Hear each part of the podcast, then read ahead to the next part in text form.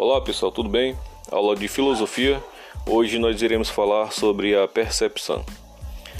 Com a fenomenologia e a psicologia da Gestalt, surge uma nova compreensão da percepção.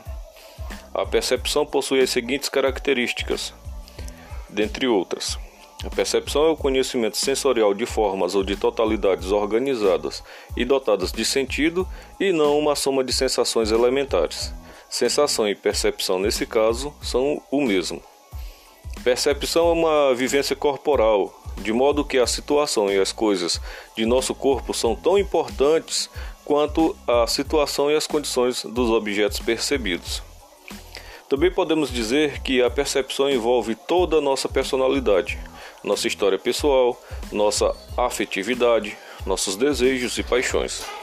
Por exemplo, quando percebemos uma pessoa, não temos uma coleção de sensações que nos dariam as partes isoladas de seu corpo, mas a percebemos como tendo uma fisionomia e por essa percepção definimos nosso modo de relação com ela.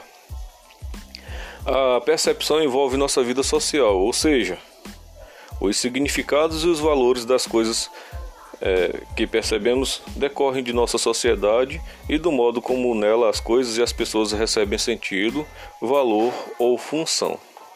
Objetos que para nossa sociedade não causam temor podem causar numa outra sociedade.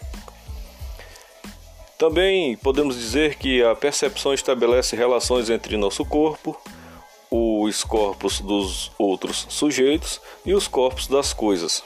Trata-se de uma relação complexa num campo de significações visuais, táteis, olfativas, gustativas, sonoras, motrizes, espaciais, temporais e linguística. E por fim, podemos dizer que a sensação está sujeita a uma forma especial de erro, que é a ilusão.